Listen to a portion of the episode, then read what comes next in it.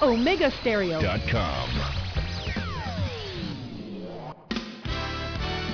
La mejor franja informativa matutina inicia a partir de este momento con un análisis completo del acontecer nacional e internacional. Noticiero Omega Estéreo.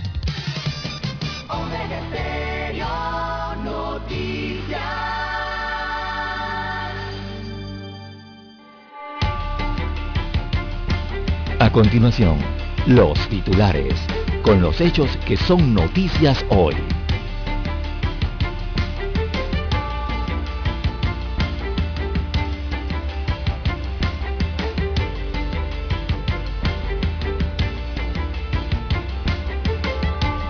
Informe de la DIJ revela vínculos de municipios y juntas comunales con grupos criminales Así lo investigó el diario La Estrella de Panamá. Banco Mundial proyecta que la economía de Panamá se expandirá 7,8% este año. Los pronósticos apuntan a que la economía cierra 2021 con un crecimiento de 9.9 y se expanda este año por encima de sus países vecinos, revela el informe. Ministro de Salud y empresarios analizan panorama de la pandemia ante el aumento de contagios. Panamá registra 10 nuevas defunciones, 8 nuevas y 2 rezagadas, y 4.105 nuevos contagios del coronavirus. Más de mil niños recibieron su primera dosis pediátrica en el Parque Omar avisan sobre oleajes y vientos en el Caribe y Pacífico panameño hasta el 12 de enero. Cortizo entrega compromiso de asignación de 15 millones de dólares a la Corte Suprema de Justicia. Legislativo aprueba en tercer debate el proyecto que crea el sistema de garantías y de protección de la niñez y la adolescencia. Se construirán 2.200 casas de interés social como parte de Plan eh, Progreso. Document declara desierta la licitación de 14 millones de dólares para la limpieza. También tenemos para hoy que Boeing supera a Airbus en pedidos en 2021, pero en entregas va por detrás. También para hoy tenemos que estudiantes iniciarán el año escolar en locales comerciales. Eso será en algunas escuelas. Transportistas de carga amenazan con nuevas protestas. También tenemos para hoy, buscan a cabecillas de la banda HP y ofrecen 70 mil dólares de recompensa. Se dedicaban a estafar y cayeron en manos de la policía. Fueron atrapados en las mañanitas. Código Q va a cambiar en el mes de marzo. El código Q para que le aparezca libre va a tener que marcar tres vacunas, no dos. Ese será el esquema completo. Una balacera se registró en la Nueva Joya que dejó dos heridos. Bien, amigos y amigas, estos son solamente titulares. En breve regresaremos con los detalles de estas y otras noticias. Estos fueron nuestros titulares de hoy. En breve regresamos. 7.30 AM. Infoanálisis, con entrevistas y análisis con los personajes que son noticia. La mejor franja informativa matutina está en los 107.3 FM de Omega Estéreo, cadena nacional. Omega Stereo tiene una nueva app. Descárgala en Play Store y App Store totalmente gratis. Escucha Omega Stereo las 24 horas donde estés con nuestra nueva app.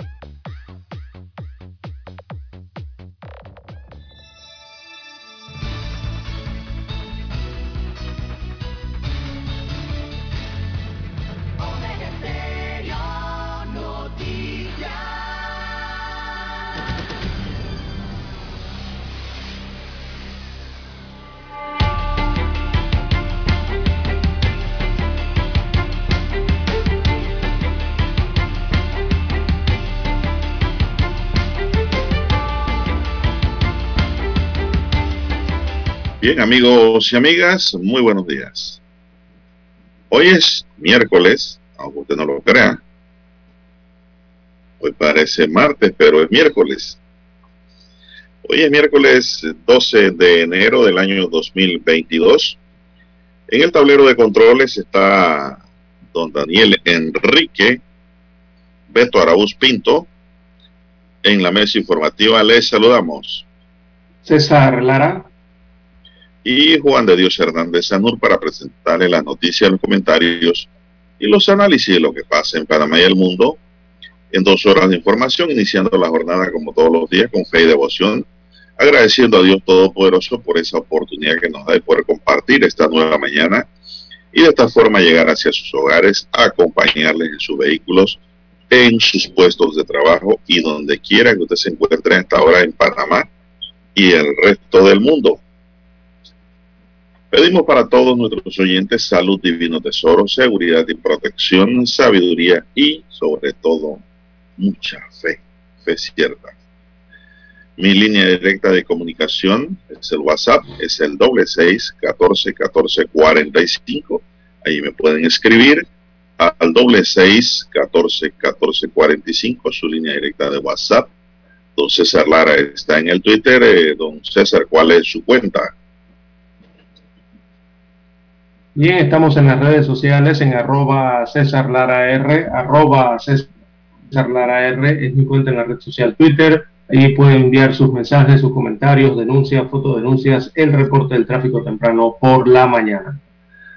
Muy buenos días, don Juan de Dios, a usted, Daniel, allá a los estudios centrales y a todos los amigos oyentes en provincias, comarcas, el área marítima de Panamá, también a nivel internacional todos los que están conectados a través de la magia del ciberespacio, omegastereo.com es la conexión. También los que ya han activado su aplicación en Android o iOS, ¿verdad? Para escuchar eh, la señal de Omega Stereo en su dispositivo móvil o su celular. Y también los que ya nos escuchan en su televisor. Esta señal llega a su televisión. El canal es el 856 de Tigo, televisión pagada por cable a nivel nacional.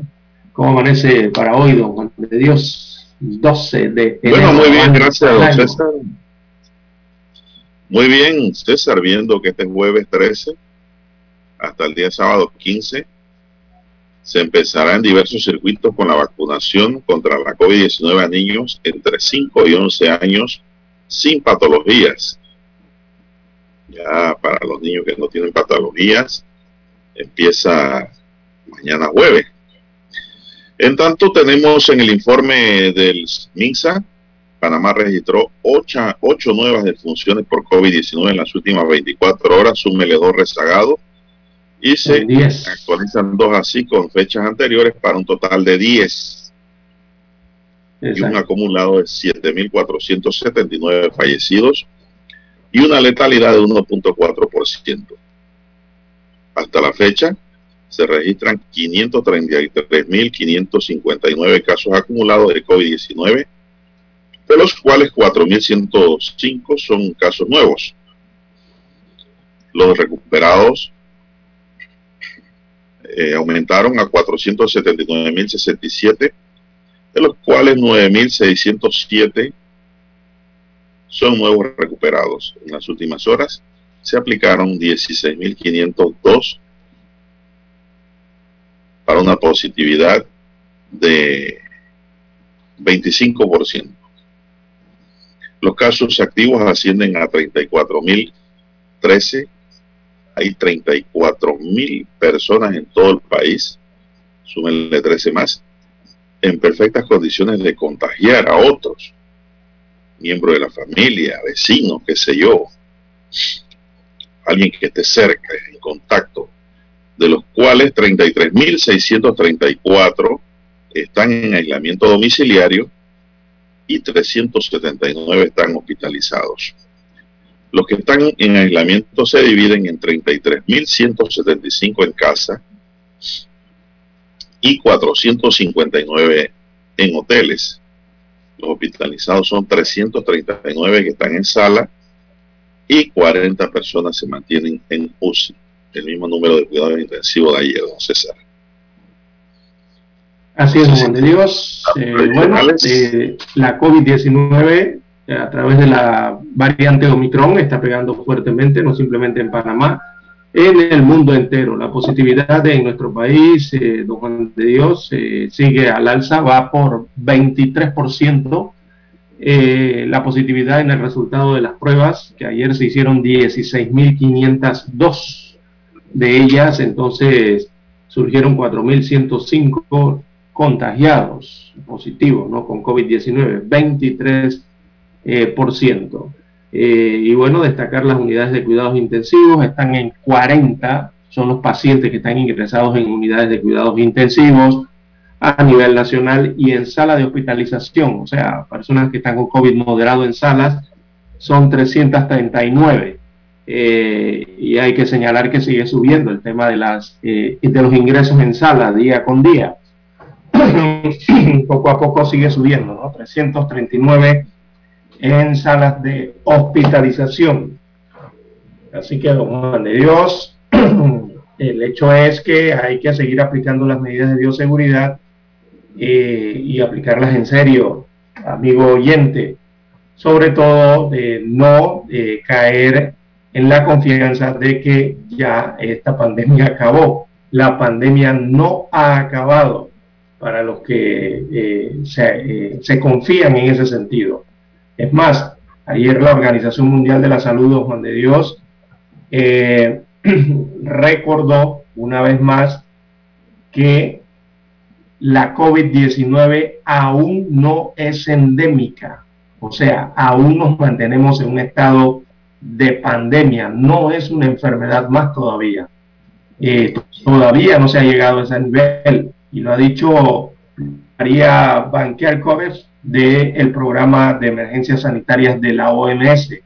Ayer lo afirmaba que ese organismo no considera por el momento que la enfermedad eh, causada por el SARS-CoV-2 haya pasado a ser de pandemia a endémica y lo advirtió en varias ocasiones, señalando que precisamente la variante Omicron no es un resfriado, según la OMS, eh, tampoco es influenza, y no es un resfriado de temporada.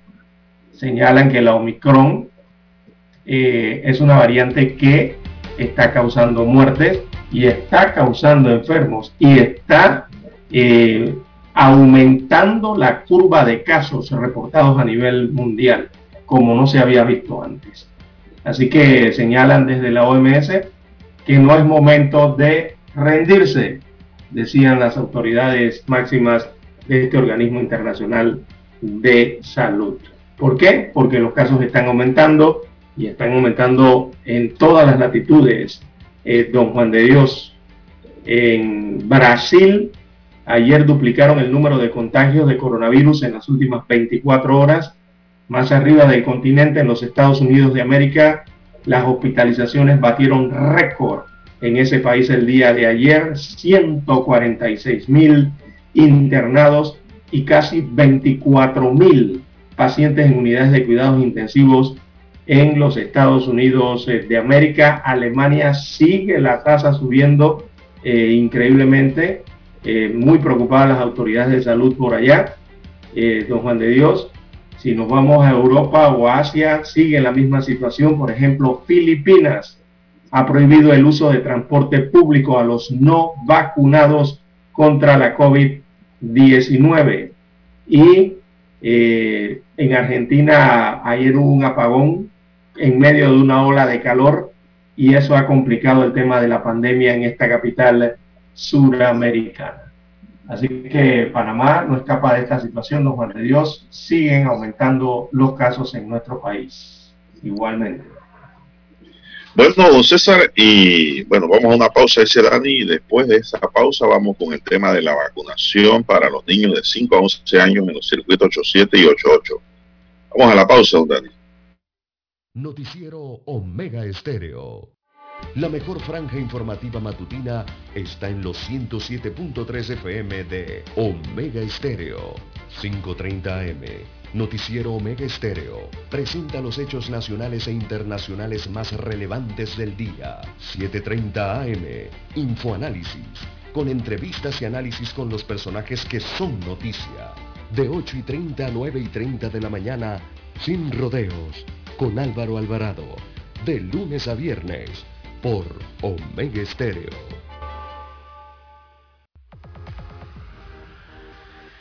Omega Stereo tiene una nueva app. Descárgala en Play Store y App Store totalmente gratis. Escucha Omega Stereo las 24 horas donde estés con nuestra aplicación totalmente nueva. En centrales telefónicas, la casa del teléfono es tu mejor opción. Asesoramos y ofrecemos buena atención, con años de experiencia trabajando para ti. La casa del teléfono, ubicados en Via Brasil y Vista Hermosa. La casa del teléfono, líder en telecomunicaciones. La casa del teléfono,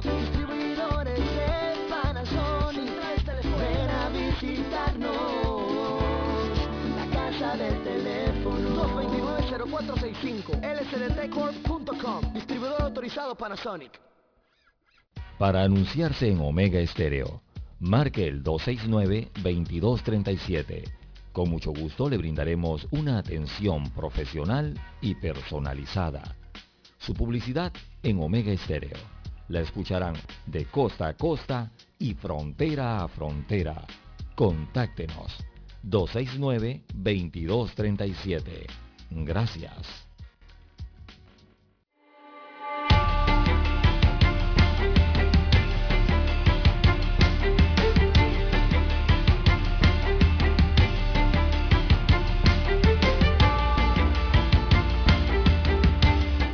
Bien, señoras y señores, continuamos. Están en sintonía de la cadena nacional Omega Estéreo. Bien, a las 5.51 continuamos con el tema que nos ocupa todos los días y que ocupa los espacios en los medios de comunicación a nivel mundial, como es el coronavirus, el Omicron ahora y las vacunas.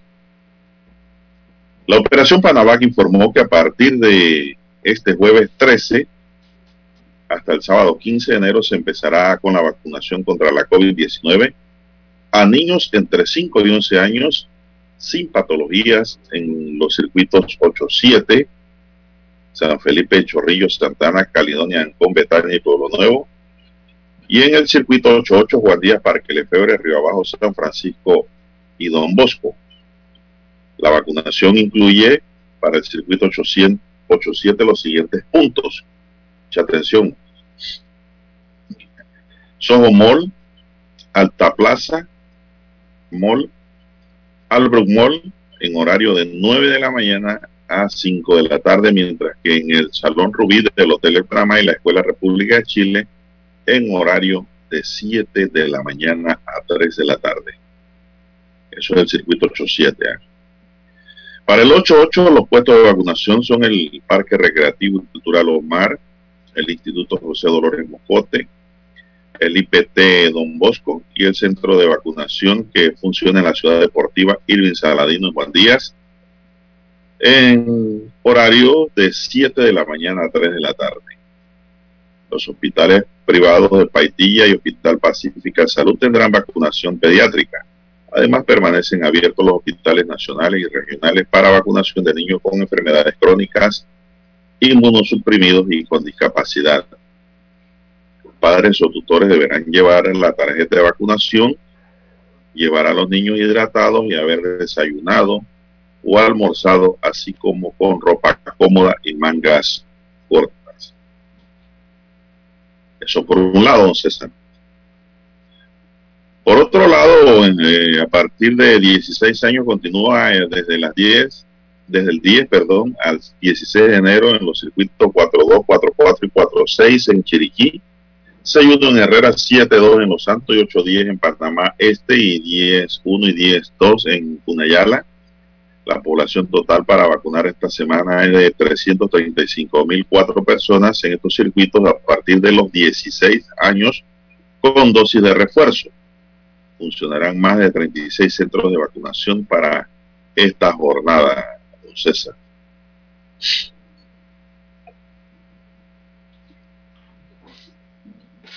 Bien, es la situación de, de, la vacunación el día de hoy, también del informe epidemiológico. Eh, la población entonces meta cambia, ya ha cambiado a partir de la inclusión de los niños y niñas de entre 5 a 11 años de edad, así que la población a atender aumenta ahora. Los porcentajes van a ver notar, ¿no? En los informes que los porcentajes van a cambiar. Así que eh, 3,1 millones eh, de, de, personas eh, a partir de los 5 años de edad eh, ya han recibido sus primeras dosis. 3,1, la cifra completa es 3.137.683 habitantes o personas han recibido primeras dosis. Esa es la cantidad total de personas que se han vacunado hasta el momento.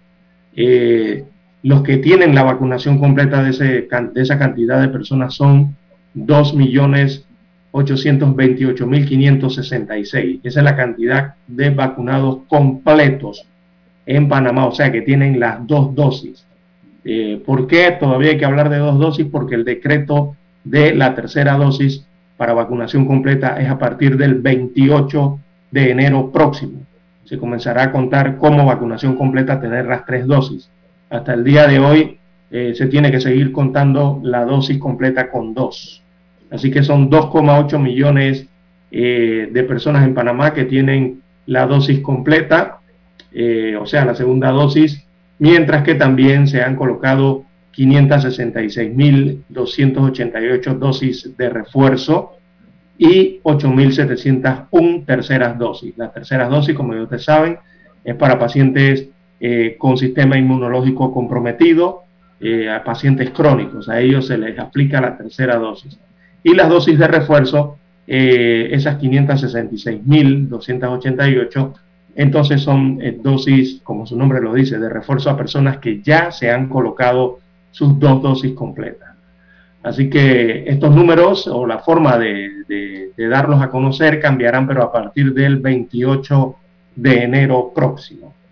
Bueno, así lo informó Dios, Luis Oliva. Sí. Él informó que a partir del mes de febrero, a partir del primero de febrero, el código QR de vacunación ya no van a ser de dos, sino de tres. Exactamente, el porque el 28 entra el cambio.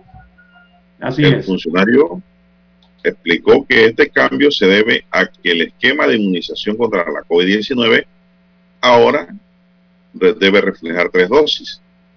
El nuevo ajuste se hará de forma paulatina y le permitirá a las personas contar con una herramienta que enseñe el estatus de vacunación. Cuando las personas tienen dos dosis, el código les aparecerá en amarillo nuevamente para que sepan que tienen que colocarse la tercera dosis. Solo les aparecerá en verde cuando tengan las tres dosis, detalló. Por medio de la resolución 13 del Ministerio de Salud, reconoció la tercera dosis dentro del esquema completo de vacunación. El documento señala que se considera una persona totalmente inmunizada una vez hayan transcurrido 14 días o más. Bueno, don César, yo lo que le digo a la gente es que no vote la tarjeta de vacunación. Oiga, sí, mucha la gente tarjeta de vacunación es lo más importante, inclusive que ese código QR, porque ese código QR puede tener errores. Se vacuna y no lo registran. Eso, eso ha pasado, don César. A mí en lo personal me ocurrió. Por eso digo, cuando digo que la mula es parda, es porque tengo los pelitos en la mano. Cuando me fui a poner mi segunda dosis hace un meses atrás, Lara, yo no aparecía con la primera. Imagínense. Me buscaron ahí en, en la computadora y no, no, no se va para la primera. No esa, en esa ocasión. ¿Qué le pasó al funcionario sacar, de la, de la Tuve que sacar mi tarjeta de vacunación. Así me creyeron. Mira, aquí está tal fecha, aquí hay una firma, aquí está todo en regla.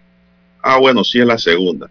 Entonces usted para evitar esos problemas mejor guarde su tarjeta. Hay gente que se le pierde. Yo sí. le conseguí un estuche especial. No la plastifique tampoco, porque ni sabemos cuántas dosis nos van a inyectar mientras dure ese COVID. Así que no la plastifique. Guárdela bien en un lugar que no se le deteriore y le compre un plástico especial que vi un bonero vendiendo ahí, excelente. Eh, ahí la tengo bien protegida. pero guarde su tarjeta, que no se le deteriore o que se le pierda, don Dani. Tiene que tener su tarjeta y es preferible cargarla con usted también. No sabemos qué nos vamos a encontrar en el camino en el diario Bregar. Así que, pues ya lo saben. Vamos a la pausa, vamos a escuchar el himno nacional, eh, Daniel. Adelante.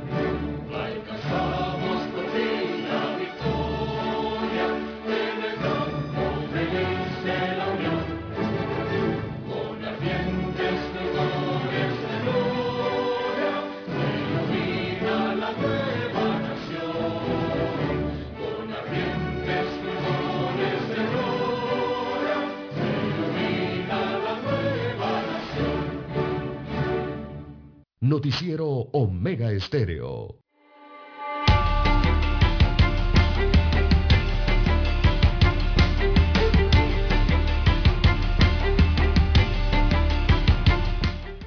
Bueno, seguimos, don César. ¿Qué hora tenemos ya en la mañana? Avanza la mañana. 6-2, 6-2 minutos de la mañana en todo el territorio nacional. Así es, también para Chiriquí es ahora. Así es. Allá en Chiriquí son las 6-2 minutos. A veces ellos quieren recortar unos minutos, pero, pero la hora nacional es completa, 6-2, 6-3 ahora. Sí, sí, pero a esta hora ya la gente está tomando café a esta hora, don César. Tierras altas. No hay mejor, no hay nada mejor y más rico que una aromática taza de café en lugares fríos, como Tierra Alta. Al norte de Coclé también. Cerro Azul. Eh, Tierras Altas de la provincia de Herrera. El amigo Polo. Allá, esos son lugares fríos.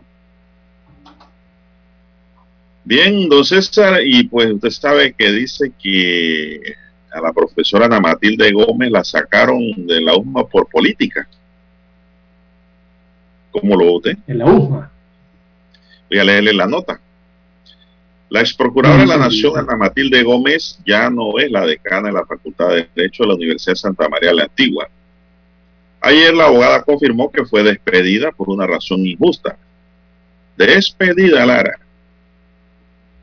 El jueves, dice Día de Reyes, 6 de enero, yo fui despedida. Mira el regalo que le dio la UMA, la Universidad Católica, por el señor rector de la misma de manera verbal, porque me dijo que yo soy una persona política, que vienen los tiempos políticos y que él requiere de canos neutrales, explicó Ana Matilde Gómez. La también candidata presidencial llamó la atención sobre las inconsistencias de esta decisión dentro de una universidad católica, tomando en cuenta el llamado que nos hace el Papa Francisco a que los católicos participemos en la vida política, dice la ex procuradora. Citó también el llamado que hace el líder mundial de la Iglesia Católica a la reivindicación de la mujer en la vida política y en las cosas nacionales.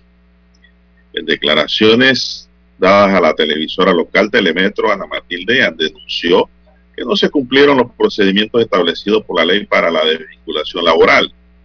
No importa que sea una universidad privada, se debe cumplir con la ley. Nadie está por encima de la ley y hay que cumplir los procedimientos y ser respetuoso de los procedimientos y procedimientos laborales en Panamá. Tienen normas que hay que cumplir, alertó. También se reivindicó en su perfil de mujer política. Lo único a lo que yo aspiro es a que nunca la apatía por los temas nacionales llene ese espacio que algunos consideran que es político. Además, todos somos políticos, todos tenemos opiniones políticas. Lo importante y que yo nunca he hecho es política partidista dentro de la universidad y de ningún trabajo que he tenido, explicó. Finalmente calificó su despedida de la UMA como una injusta y una violación más a mis derechos constitucionales, a mis derechos humanos, a los derechos políticos y es una violación, violencia política contra la mujer, porque yo no conozco a ningún hombre que se le despida por esa causa, dijo la licenciada y profesora Ana Matilde Gómez. Don César, ¿qué le parece? Ahí está, pues. Bueno, Juan A mí lo que me ha gustado es que ella dijo, ella habló, porque nos los habían pintado que fuera bonito. Sí, ella Todo me parece bonito, bonito pero no, no fue así. No se quedó callada Matilde y explicó que la votaron dentro de una violación política, don César. Ella considera que es una violación política, pero eh, la USMA, eh, su junta directiva o, quienes toman la decisión de esto, creo que es el magnífico rector, es el que toma las decisiones de, instituciones en esa universidad de estudios superiores allá en, la parte privada, ¿no? Hay que ver eh, los estatutos de ellos también, don Juan de Dios, y las causas que pudieron apuntar para pero la nombraron entonces. o, destituir al, eh, que eso es una universidad eso es una empresa privada don Juan de Dios. Sí pero si usted me habla de estatutos entonces por qué la nombraron si usted sabe que ella fue legisladora diputada y que fue candidata presidencial yo veía eso como un prestigio para la universidad. Sí muchos lo pueden ver así pero hay que ver la parte de la universidad también bueno, pero don César, vamos a la luz. La universidad es, como dice la Universidad de Panamá, una mirada hacia la luz. Entonces, si vamos a una universidad y no vamos a debatir los temas nacionales, no vamos a tocar los temas nacionales porque hay un profesor, un rector político, yo creo que no estamos haciendo nada. Estamos preparando gente sin visión. Así lo veo yo. No sé cómo lo ve usted, yo respeto su punto de vista. No, yo estoy buscando causal para mí. Al, final de la historia, don Juan de Dios, eh, el perfil de los rectores de derecho, sean en universidades públicas o sean en universidades privadas, eh, ciencias políticas. Vienen siendo como personajes políticos y son los personajes políticos por excelencia, ¿no? Derecho Dentro y ciencia política dentro de la ciencia política. Sí, yo no he dicho lo contrario. Se puede barnizar con un conocimiento político de la realidad nacional. Y si usted se pone a ver, digo, yo no quiero ser abogado de Ana Matilde, ella se sabe de Pero yo sí miro de que Ana Matilde no es partidista. Ni ha sido hasta ahora. Ella corrió como independiente y fue diputada independiente Claro que es política, ¿no? Pero desde un punto de vista, un prisma neutral. Es diferente, ¿no? No responde a consignas y estatutos políticos. Que no es malo tampoco cuando el partido y la gente que lo conforman es bueno. No es un pecado tampoco, pero a lo que estamos tocando es el caso de ella, que ella dice que no era una causal para sacarla. Bueno, yo ya lo voy a dejar hasta allí. Voy a dejar hasta allí. No sé si usted quiere comentar algo más sobre el tema. evidentemente en la parte privada, don Juan de Dios, o sea, en las instituciones de educación superior privadas, eh, la regla es la, es que la designación directa de los decanos es por parte del rector de la universidad. Y los decanos, recordemos, son las personas eh, de confianza del máximo dirigente institucional. Suele ser así. También permanecen en sus cargos de acuerdo con los resultados obtenidos. Evidentemente, los evalúan. Y eh, también permanecen allí con la, mm, digamos, la gestión o la administración o la permanencia o el tiempo de periodo que tiene el rector como rectores en, las universidades, ¿no? sobre todo las privadas. En la pública se da prácticamente igual. Eh, así que en esto, don Juan de Dios, al final, el rector de la Universidad de la USMA es el que tenía la última palabra. Bueno, esto, Harley Mitchell fue rector allí también. sí. Harry Mitchell es político. Y tuvo la última palabra. Político de tuerca y tornillo. Bueno, tuvo la última palabra también con sus decanos, ¿no? política y el derecho. Y es un buen político y es un buen hombre de derecho. No puedo, no puedo decir lo contrario. Digo, que tú, que te saquen de algo por algún acto es una cosa, Lara, pero no por ser. Allí sí no me cuadra eso. Bueno. Eh, Al final, eh, sí, siguen siendo personajes políticos, eh, los decanos dentro de sus instituciones, ¿verdad? Eh, pero el de derecho, claro, está, llama la atención inmediatamente por lo que está dirigiendo o lo que está a cargo, ¿no? que son las facultades de derecho.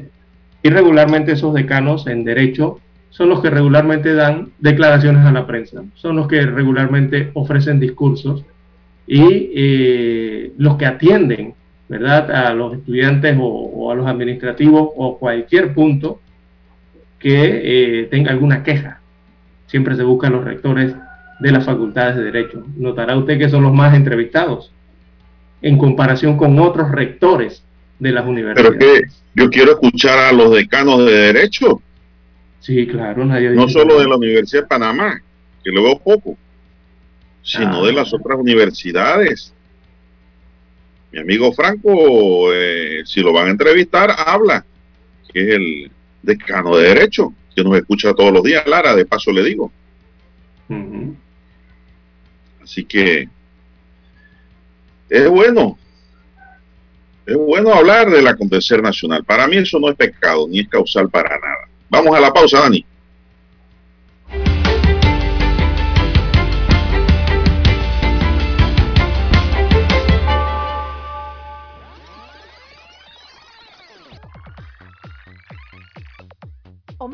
Tiene una nueva app. Descárgala en Play Store y App Store totalmente gratis. Escucha Omega Stereo las 24 horas donde estés con nuestra aplicación 100% renovada. Desde Washington, vía satélite, presentamos Ciencia y Tecnología. Un grupo de médicos y especialistas del Centro Médico de la Universidad de Maryland lograron el trasplante de un corazón de cerdo modificado genéticamente a un hombre de 57 años que no era elegible para un trasplante humano y recurrió como última opción a este tratamiento experimental y que de funcionar apropiadamente podría revolucionar la medicina, ya que son millones de personas alrededor del mundo que están en lista de espera para algún tipo de trasplante que pueda salvarles o mejorar su condición de vida. El paciente está en el cuarto día después de la operación, un tiempo muy corto para saber si el tratamiento ha sido exitoso. Sin embargo, los especialistas resaltan que el paciente está en buenas condiciones y que este tipo de tratamientos con órganos animales tratados genéticamente pueden funcionar en el cuerpo humano sin el rechazo inmediato del nuevo órgano. Al ingresar a la sala de cirugía, David Bennett sabía que no tenía garantías de que el experimento funcionara, pero aseguró que sus ganas de vivir eran más grandes que el temor al trasplante y agregó textualmente, quiero vivir, sé que es un tiro en la oscuridad, pero es mi última oportunidad. En un comunicado de prensa, la Facultad de Medicina de la Universidad de Maryland aseguró que hay una gran escasez de órganos humanos donados para trasplantes, por lo que los científicos deben recurrir a nuevas alternativas. El doctor Mohamed Mohyundin, director científico del programa de trasplantes de animales a humanos de la Universidad de Maryland, resaltó la importancia de este hecho y dijo que de ser exitoso podría haber suministro interminable de estos órganos para millones de pacientes que necesitan un trasplante en el mundo.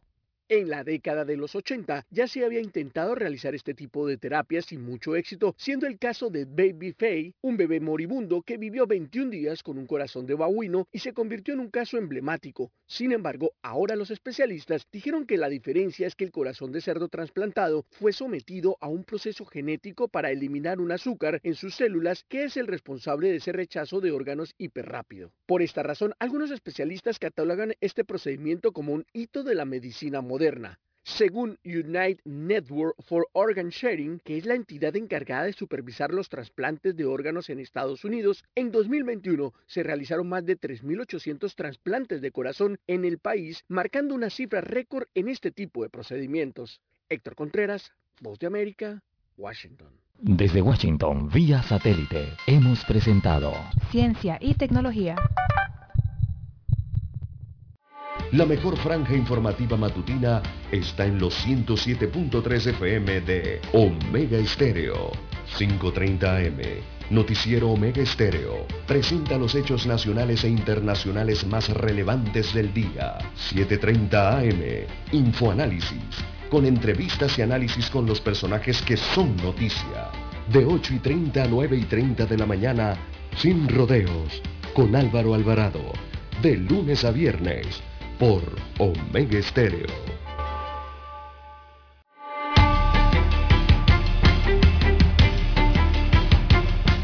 Bien, amigos oyentes, las 6.16, 6.16 minutos de la mañana en todo el territorio nacional.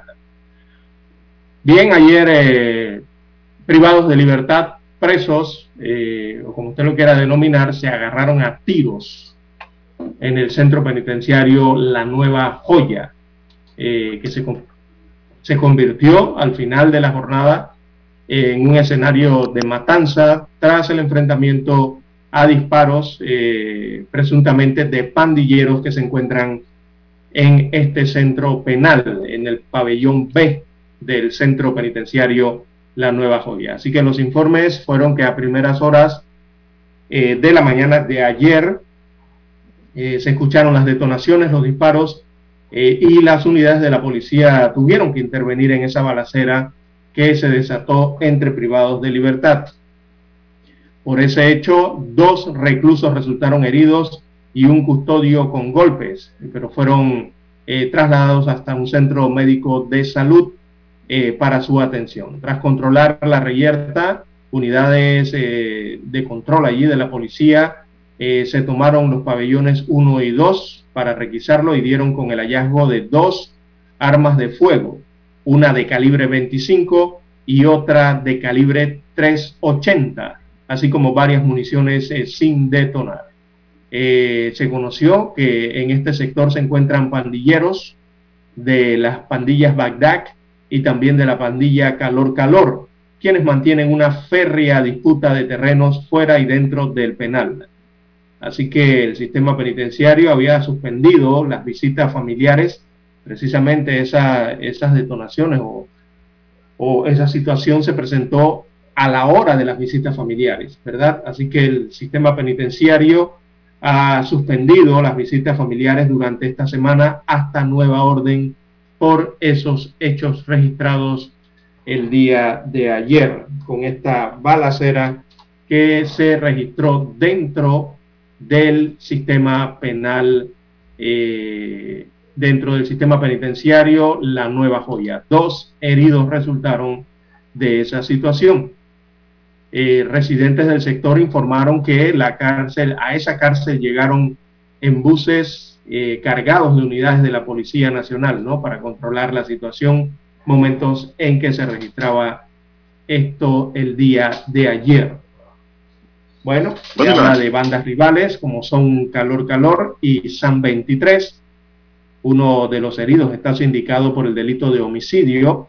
Los heridos son de ambos grupos, según destacan los informes eh, de las autoridades que custodian este centro eh, penitenciario.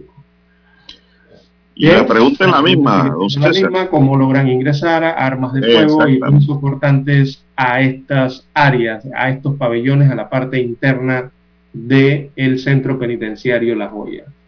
bueno, Clara, la respuesta, la respuesta no es difícil.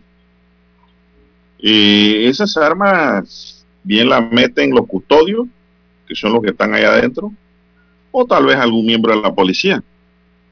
Pero usted sabe a quiénes registran en la entrada. ¿no? o los familiares, claro. Pero es muy difícil con los familiares porque también a los familiares le revisan las ollitas o lo que lleven allí de comida. Y esas son armas que no se pueden ocultar. Esto, yo no creo que una mujer se lleve un revólver o una pistola dentro de la vagina. Dentro de su yo eso imposible. No, creo. Yo lo veo imposible. Entonces, ¿a quiénes revisan a los abogados de la entrada? De una manera tal que, oye, es abusiva también, ¿eh? Pero esas armas entran allí de noche. Don César. Eso es inconcebible. Y le digo que es un problema de no acabar. Cambian de director de policía, cambian de director del sistema penitenciario y el problema persiste. Celulares, haya granel. Aparatos, Lara microondas. He visto que han sacado de cárcel. Hasta estufas, refrigeradoras. ¿Cómo entra eso? ¿Y cómo que el mismo director del sistema penitenciario no sabe lo que hay allá adentro? Esto es un problema que hay que ponerle los puntos sobre la I, César. La verdad es que eh, es un problema grave esto el ingreso de armas a los centros penitenciarios. Ojalá eso se corrija, pero tiene que haber una política definida en esa línea. Y usted, hace, un, usted hace un allanamiento o, una redada dentro de cualquier centro penal, usted se le va a encontrar armas de fuego. Las va a encontrar. La Cámara Nacional de Transporte de Carga mostró su descontento con el gobierno por el supuesto incumplimiento de los acuerdos pactados. En octubre del año pasado, recordemos, se instaló una mesa técnica donde el sector público y privado recogía las peticiones de los transportistas de carga con el fin de lograr acuerdos consensuados. Sin embargo, el dirigente transportista Andrés Muñoz dice que el gremio se ha presentado en todas las reuniones sin que se consigan respuestas a sus pliegos de peticiones y constantemente se cambian los representantes del gobierno. Muñoz cree que se buscan dilatar las medidas, por lo que los dirigentes tienen previsto reunirse hoy en la provincia de Colón para tomar decisiones en donde no se descartan nuevas protestas. El Estado no ha dado respuesta a ninguna de las peticiones que se ha hecho. Se está provocando al sector transporte, advirtió Muñoz, al asegurar que no se ha avanzado nada en cuanto al tema de las navieras. En septiembre del año pasado, los transportistas de carga protagonizaron una huelga en reclamo a las mejoras a las condiciones en el sector, situación que perjudicó empresas y puso en riesgo puestos de trabajo. Los transportistas denunciaron supuestas prácticas abusivas y desleales de algunas navieras en Panamá. No ha habido avances en la mesa no se descartan nuevas protestas, nuevas paralizaciones. Son las 6.23 minutos, 6.23 minutos en su noticiero el primero con las últimas. Bien, don Juan de Dios. En más informaciones, eh, bueno, ayer un ex director del Sistema Nacional de Protección Civil eh, dio declaraciones y señalaba su preocupación porque no ve una campaña de prevención sobre el uso y riesgos de las zonas acuáticas en el país. Y yo no simplemente diría que de las zonas acuáticas de playas, ríos y lagos, sino una campaña de prevención general de riesgo en todo, don Juan de Dios. No hay. Es cierto lo que dice el exdirector del SINAPROC, José de campaña José Donderis eh, compartió esa reflexión eh, de, que, de lo que está ocurriendo en Panamá y que se ha evidenciado en las últimas semanas, los últimos días, sobre todo estos primeros días del año 2022, en cuanto al tema del uso y riesgos de las zonas acuáticas en el país. Eh, señalaba Don Deris que en nueve días del año 2022, tan solo nueve días, cuatro ahogados y un desaparecido, y que no veía una campaña de prevención sobre el uso eh, de estas zonas. Dice que el 2021 fue un año récord de pérdidas de vidas, según las estadísticas.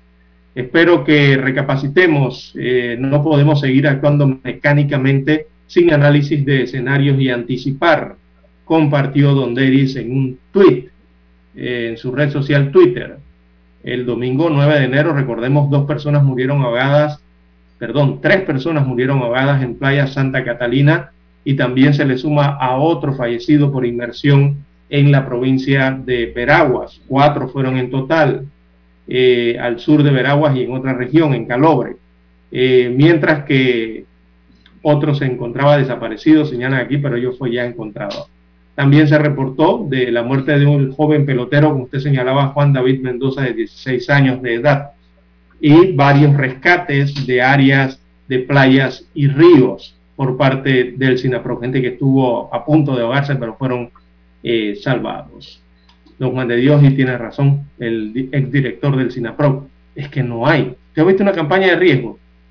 No, no. Hablándole a la población, cómo, cómo atender, cómo prepararse en estos sentidos. Nada. Pero acuérdense que lo, sobre todo los televisivos.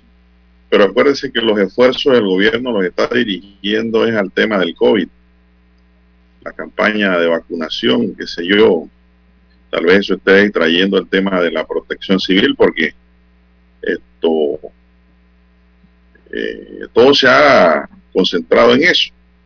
Pero sí es cierto, como dice el exdirector, eh, se ha descuidado este aspecto ya que estamos en verano y muchos panameños, pues muchos, pero muchísimos panameños y extranjeros les gustan la playa.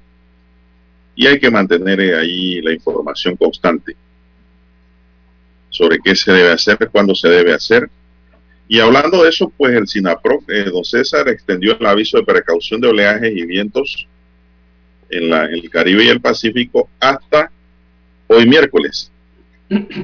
Las áreas bajas de vigilancia con altura de olas de hasta de 2 metros son Comarca Gunayala, Colón, Veragua, Bocas del Toro, Comarca Nueva Península de Azuero y Golfo de Panamá. El SINAPROC mantiene activado operativo de playas 2022 en 59 áreas de cobertura, playas y ríos a nivel nacional. Durante este segundo fin de semana del nuevo año, unas 24.628 personas acudieron a las playas y ríos de cobertura nacional correspondientes a 18.330 visitantes y 6.298 bañistas, según indica el Centro de Operaciones de Emergencia del SINAPROC. Pero que las campañas deben incluir eso, don Juan de Dios. Toda información. Claro, en las playas. Exacto, en las playas deben haber funcionarios en donde puedan informar eh, o dar a conocer a los usuarios, a los bañistas de las playas. Primero, lo que usted acaba de señalar, las medidas sanitarias y de bioseguridad para evitar los contagios de COVID también en las playas. Eso debería formar parte de una campaña de prevención sumado al tema de las recomendaciones al tomar el baño, al, ir, a bañarse a la playa. Eh, ¿Qué significan los símbolos, las banderas que, colocan allí los rescatistas en la playa? Que a veces la gente ve los colores y ve la banderita y piensa que es parte de, no sé, del mobiliario de la playa. Y no es así. Eh, todas esas son campañas de prevención que se deben hacer y también se pueden aprovechar hacer allí eh, eh, presencialmente a la entrada de las playas o ya en las playas. Bien, son las 6:29 minutos en su noticiero Megesterio, el primero con las últimas. Bueno, don César, ¿qué está pasando? Que la gente sigue ahorcándose. Don César, encuentran un joven eh, colgado de un árbol en estado de descomposición. Eso es suicidio. Eh, se trata de un joven de 24 años que confeccionaba tatuajes y se dedicaba también al baile urbano. Fue encontrado sin vida en un árbol de mango, dice, en eh, unos cuantos metros del Parque Unión, en Chitré, provincia de Herrera. En plena vía. Sí, ayer me enteré también, no lo he visto en los medios, de una joven de 23 años que se quitó la vida, se ahorcó también donde vivía, allá en San Miguelito, en el sector 2 de Samaria. Y pues esto se desconoce la causa ¿no? de esa decisión. 22 años y este es de 24, el de Chitré. De suicidio, son jóvenes. Lamentable el hecho. Dani, vamos a hacer una pausa para escuchar el periódico. Infoanálisis. De lunes a viernes, de 7 y 30 a 8 y 30 de la mañana por los 107.3 FM de Omega Estéreo. Con Guillermo Antonio Adames, Rubén Darío Murgas y Milton Enríquez. Infoanálisis. El programa para gente inteligente como usted.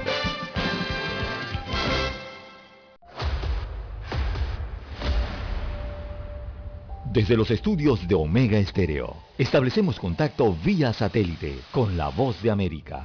Desde Washington, presentamos el reportaje internacional.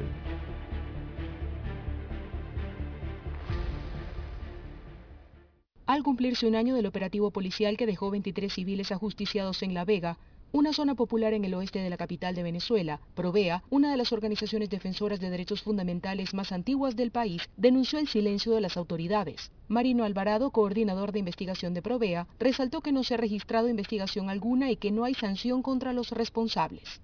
La mayor cantidad de víctimas en un operativo de seguridad ciudadana en los últimos 50 años. Solicitamos sea investigada la actual alcaldesa de Caracas, la exministra almirante Carmen Meléndez quien para ese momento dirigía todos los cuerpos policiales de competencia nacional en el país. Alvarado afirmó que los nombres de los funcionarios vinculados con los hechos están expuestos en un informe presentado el fin de semana por Provea y recordó que el Estado venezolano se comprometió con la Corte Penal Internacional a investigar y sancionar los crímenes de lesa humanidad que se cometen en el país. En tanto, Alfredo Infante, párroco de La Vega, destacó el temor de los familiares a formalizar denuncias dada la inexistencia de un Estado de Derecho que coloca en absoluto desamparo e impunidad a la población de nuestros barrios, especialmente a los jóvenes, a quienes se les discrimina y criminaliza por el solo hecho de ser joven de barrio popular. En ese entonces, el comandante de las FAES, Miguel Domínguez, escribió en Twitter que una banda criminal en el barrio imponía terror y que las autoridades se encontraban desplegadas brindando seguridad y protección. Carolina Alcalde, Voz de América, Caracas. Escucharon vía satélite desde Washington el reportaje internacional. Omega Estéreo, 24 horas en FM Estéreo.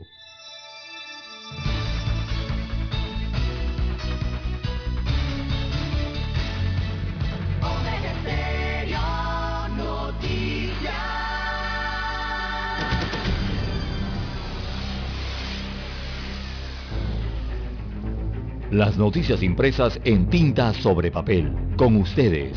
Escuchando el periódico. Los titulares de las primeras planas de los diarios estándares de circulación en Panamá.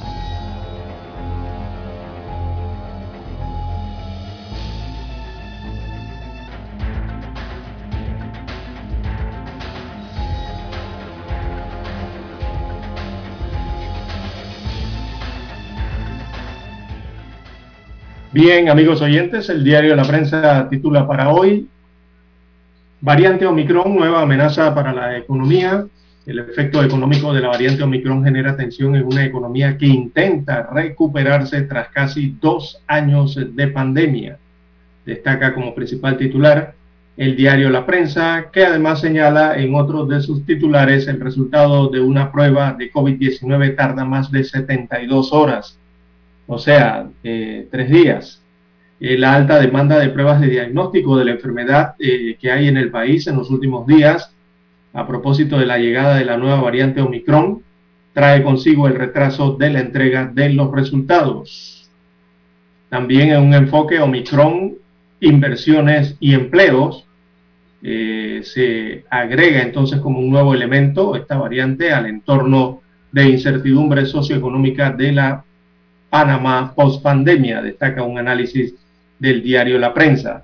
También destacan hoy que en Panamá se registran 4.105 nuevos contagios y 8 muertes en las últimas 24 horas, según el informe epidemiológico del Ministerio de Salud del martes 11 de enero. Reveló estas cifras. Eh, recordemos que a los fallecidos hay que sumar dos. En total se registraron 10 eh, decesos confirmados el día de ayer. 8 de las últimas 24 horas y dos muertes rezagadas. En total hacen 10 para el informe epidemiológico del día de ayer.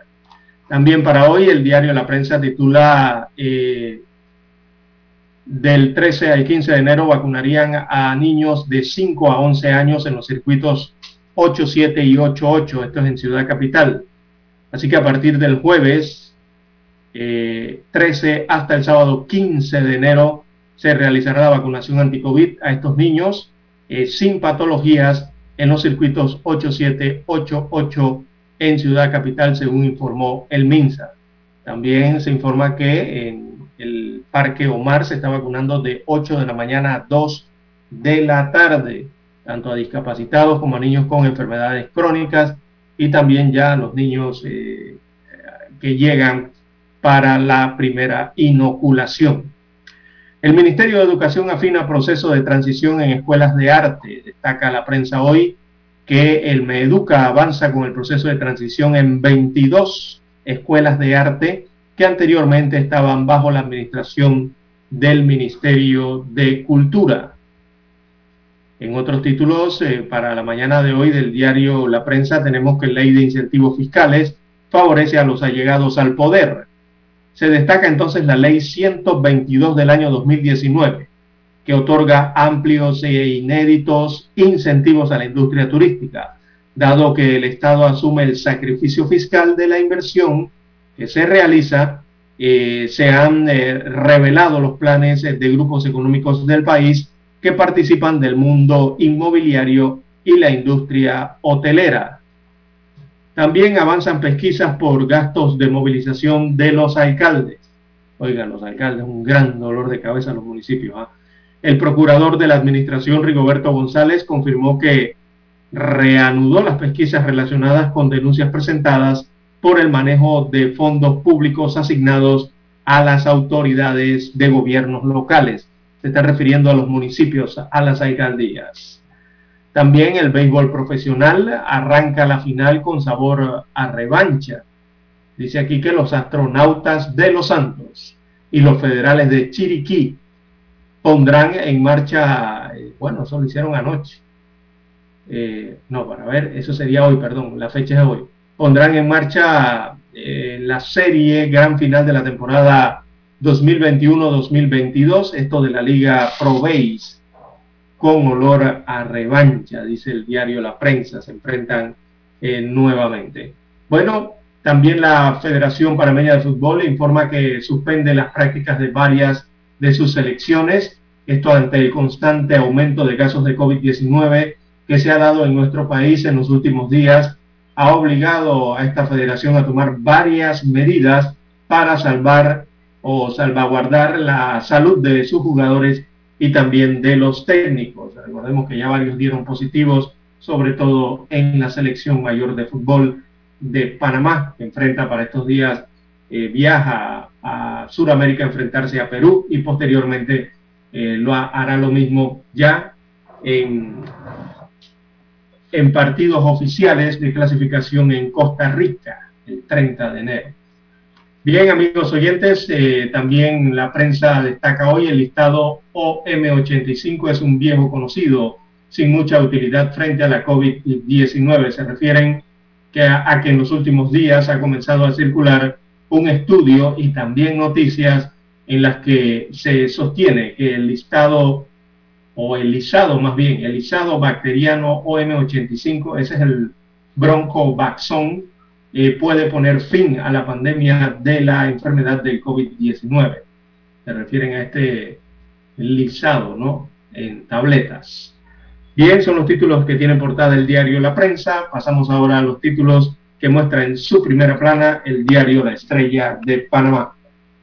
Bien, la Estrella de Panamá dice para hoy, informe de la DIJ revela vínculos de municipios y juntas comunales con grupos criminales.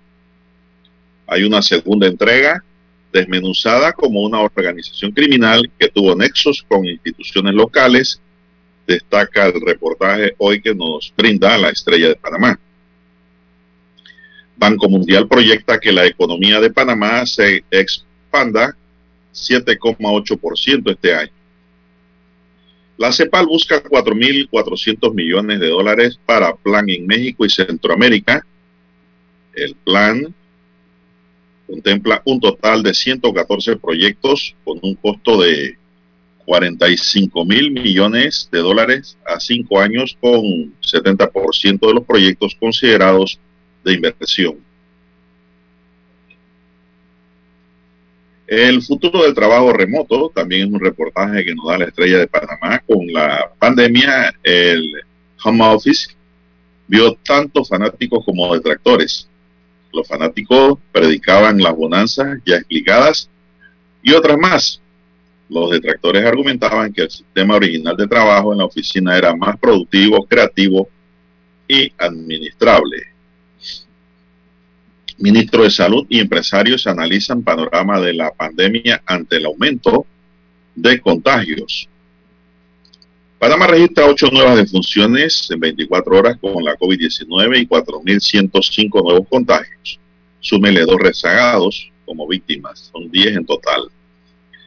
Más de mil niños recibieron su primera dosis pediátrica en el Parque Omar.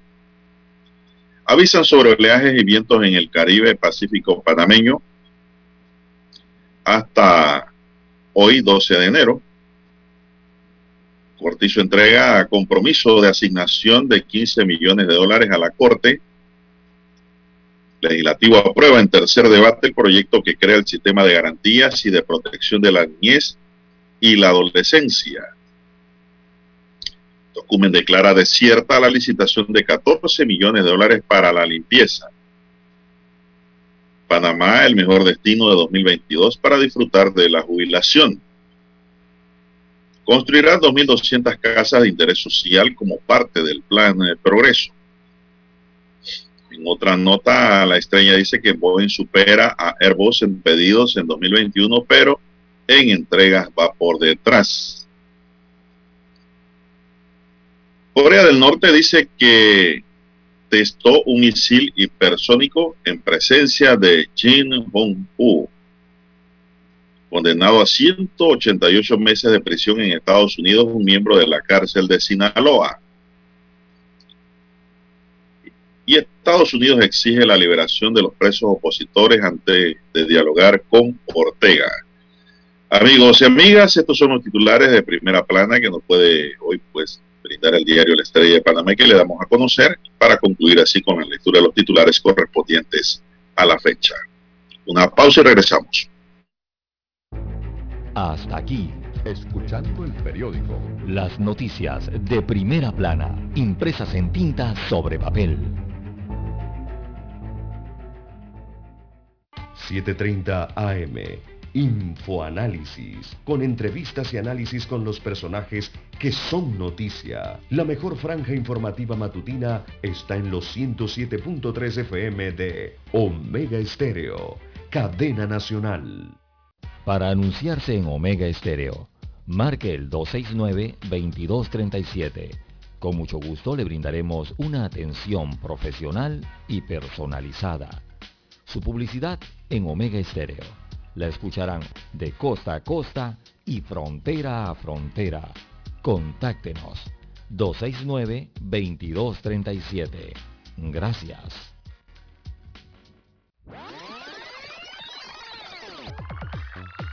Omega Stereo tiene una nueva app. Descárgala en Play Store y App Store totalmente gratis. Escucha Omega Stereo las 24 horas donde estés con nuestra nueva app.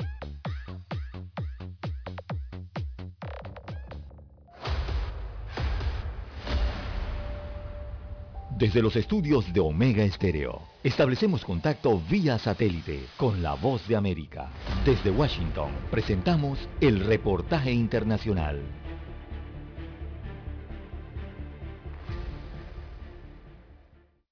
De las 75 muestras de casos de COVID-19 que podrían ser considerados sospechosos de la variante Omicron en Honduras y que fueron enviadas a laboratorios en Panamá hace tres semanas, aún no hay resultados confirmados, lo que provoca incertidumbre en la población que no sabe si esta variante está circulando en el país. Pero en este escenario se genera otra preocupación que abruma a los hondureños, y es que en la zona norte del país, en San Pedro Sula, los médicos están reportando un aumento de casos de influenza por encima del COVID-19, y existen pacientes que reportan ambas enfermedades, lo que se conoce como flurona. Para el doctor Mario Acosta, diferenciar los casos de COVID-19, influenza y flurona es complejo por la similitud de síntomas y por la diferencia en su proceso de contagio. Es, es algo complicado porque son síntomas muy parecidos, muy similares. A los pacientes se les piden cierto examen de laboratorio, pero hay un síntoma en especial que es la, la tos que puede diferenciarse un poquito y precisamente ante el avance de los casos de COVID-19, Carlos Leicelar, jefe de laboratorio de virología de San Pedro Sula, indicó que en las últimas tres semanas lo que predomina es la influenza. El brote de influenza ha venido como a hacerle competencia, digamos, en el número de blancos a afectar, que en este caso eh, son pacientes. Eh, también un colega de ustedes me preguntaba si se podía tener las, los dos virus, sí, es posible.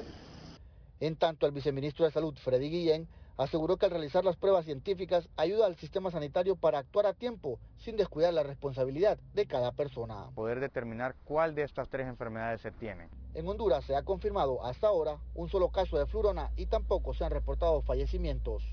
Oscar Ortiz, Voz de América, Honduras.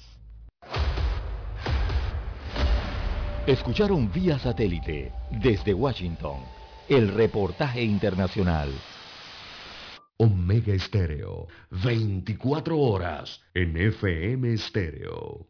Problemas de tierra, accidentes graves, reclamos a aseguradoras, incumplimientos de contratos, reclamos de herencias, todo asunto civil y penal, consulte al 6614-1445. Ahora contamos con el servicio de asesoría, confección de pliegos de cargos, impugnación y defensa en materia de contrataciones públicas. 6614-1445. Licenciados Juan de Dios Hernández Sanjur y Belkis Hernández Díaz.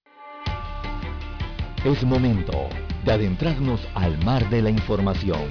Este es el resultado de nuestra navegación por las noticias internacionales más importantes en este momento.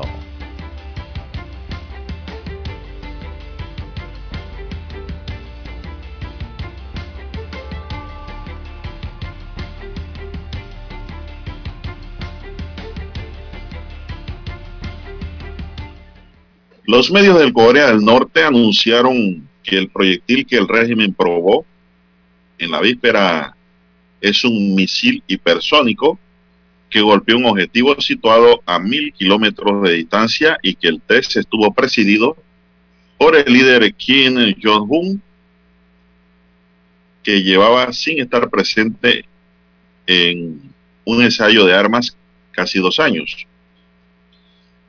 Según detalla el diario Rondon, la ojiva planeadora hipersónica del misil remontó su trayectoria tras recorrer 600 kilómetros y ejecutó una maniobra de giro brusco de 240 kilómetros antes de golpear el objetivo en aguas situadas a mil kilómetros del punto de lanzamiento en el mar del Japón, llamado Mar del Este, en las dos Coreas. El artículo añade que Kim Jong-un observó el test del misil hipersónico realizado en la Academia Nacional de Ciencias de la Defensa, lo que supone la primera vez que el mariscal norcoreano está presente en un ensayo de misiles desde marzo de 2020. Así que continúa con su ensayo, pues Corea. Son las 6.48 minutos, 6.48 minutos. Así es. Bien, también por el Cono Sur, en América. Bueno, ayer hubo un apagón eléctrico que afectó la ciudad de Buenos Aires en Argentina. Esto en medio de una intensa ola de calor. Así que miles de miles de usuarios se vieron afectados con esto y también los comercios. eh, era la energía eléctrica de unos 700 mil usuarios que se interrumpió eh, en la región metropolitana y su periferia a raíz de fallas técnicas en medio de la agobiante eh, temporada, la agobiante ola de altas temperaturas, temperaturas que están superiores a los 40 grados centígrados en Buenos Aires en pleno verano austral. Así que allá, bueno, las viviendas, tiendas, industrias, industrias también eh, las oficinas, sobre todo de administración, se vieron afectadas por cortes en líneas de alta tensión y máquinas de la Centro Puerto, que es la que genera la energía para Buenos Aires. Eh, las temperaturas eh, es lo que ha llamado la atención en Buenos Aires para estos días. El servicio meteorológico de ese país ya las ha calculado en 41,5 grados centígrados en la ciudad de Buenos Aires. Eh, viene siendo una de las temperaturas más elevadas en lo que va del siglo para ese país y sobre todo en el área metropolitana donde Allí viven o trabajan en Argentina unos 15 millones de personas, tan solo en el área eh, de la ciudad, ¿no? En Buenos Aires, la ciudad porteña. Bueno, eh, así estuvo la problemática ayer en Buenos Aires con la falta de energía eléctrica, producto del apagón eh, que se produjo, en el cual las dos empresas concesionarias del servicio no pudieron generar esa energía. El Departamento de Estado de Estados Unidos exigió ayer la liberación de presos opositores al gobierno de Nicaragua como un primer paso para iniciar un eventual diálogo con el presidente Daniel Ortega, al que definió como un autócrata represivo. Nuestro enfoque seguirá siendo el establecimiento de la democracia en Nicaragua. La liberación de presos políticos es muy importante y sería un primer paso concreto, respondió Emily Medrale, secretaria de Estado adjunta de la Oficina de Asuntos del Hemisferio Occidental, a pregunta de la prensa. La responsable dijo que Ortega, quien el lunes juró el cargo por un quinto mandato, no cuenta con el mandato democrático para gobernar, puesto que las elecciones de noviembre fueron un simulacro electoral. Asimismo, exigió al presidente nicaragüense la liberación inmediata e incondicional de quienes han sido encarcelados injustamente y avisó que Estados Unidos usará las herramientas diplomáticas y económicas a su alcance para apoyar al pueblo de Nicaragua. Pese a no reconocer la legitimidad del gobierno de Ortega, el Ejecutivo de Estados Unidos mantendrá abierta su embajada en Nicaragua porque considera que su presencia en el país es muy importante. Tenemos una embajada en Managua y su funcionamiento es muy importante para el intercambio que tenemos con el pueblo de Nicaragua y los servicios que provee. Así que la vamos a mantener, dijo Mendrala. Son las 6.52 minutos.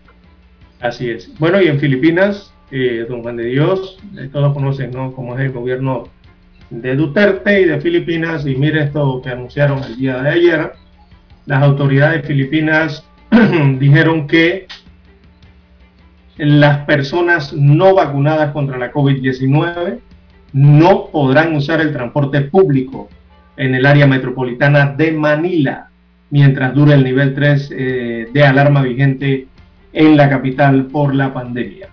Así que es una orden que ha dado el Ministerio de Transporte de Manila eh, y responde a las políticas de restricciones que se han anunciado anteriormente en este país para tratar de eh, contener la ola de contagios a raíz de la variante Omicron que también está afectando este país asiático. Así que no podrán usar los autobuses, ni los trenes, ni otros medios públicos los no vacunados con la pauta completa, o sea, los que no se han vacunado completamente, excepto cuando tengan una excepción médica según han anunciado, o vayan a comprar bienes de primera necesidad como alimentos, medicinas, vayan a trabajar o vayan al hospital. Así que eh, prohibiciones bastante drásticas eh, para tratar de contener lo que es la ola de la variante Omicron en Filipinas, eh, la cual también está golpeando fuertemente a la ciudadanía.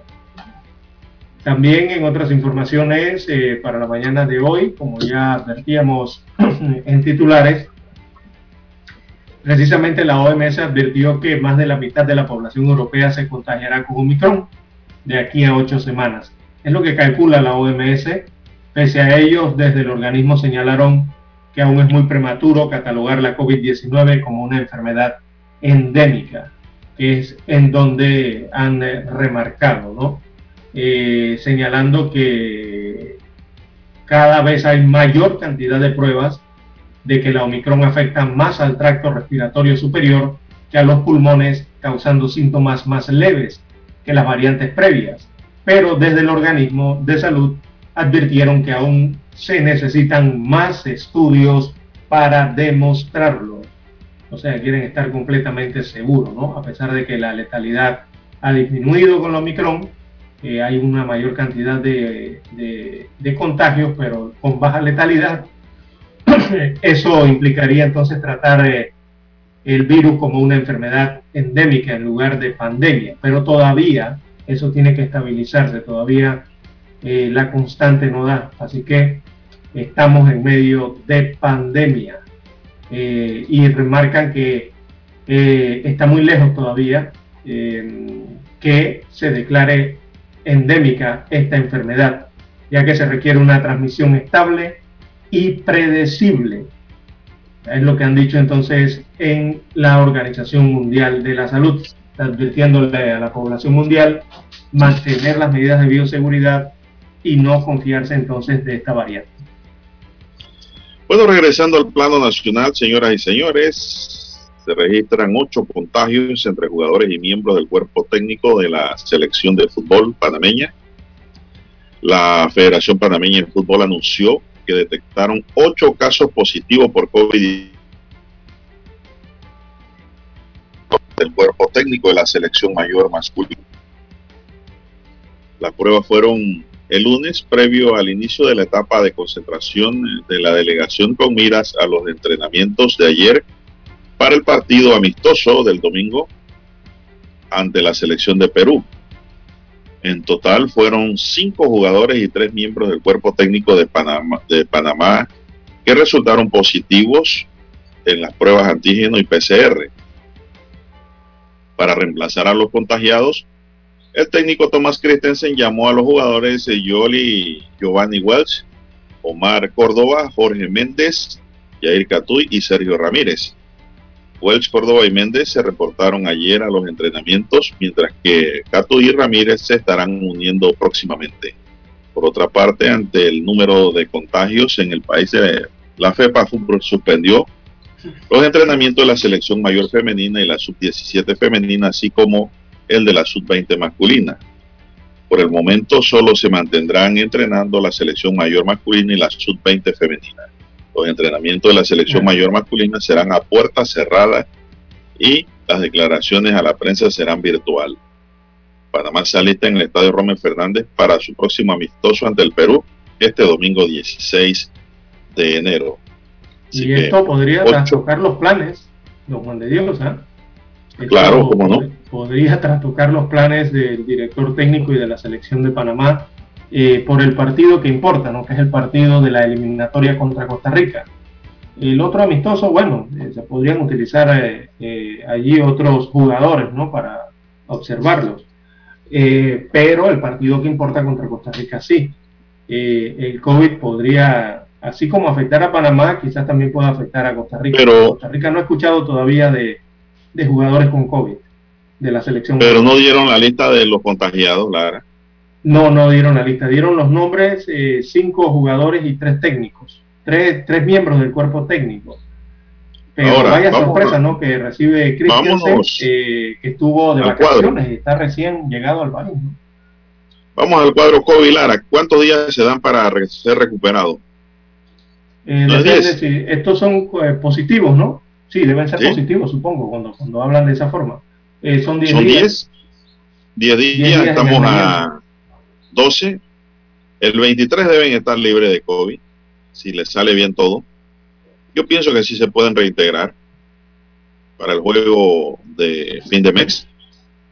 Sí, lo bueno, lo, que hay que estar pendiente es que no sufra otro de COVID, ¿no? Cercano a la fecha, cercano al fin de mes. Podría ser la problemática.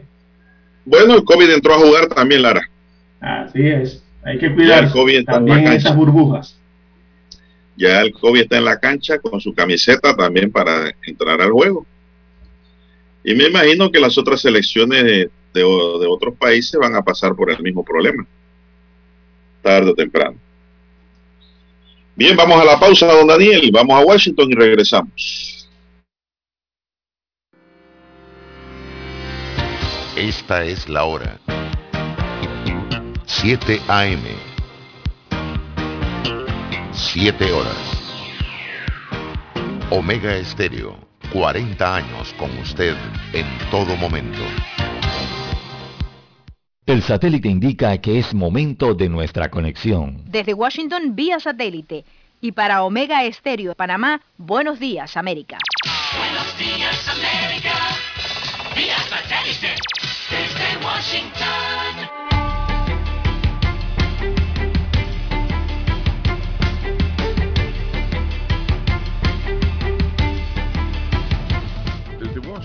Leonardo Bonet.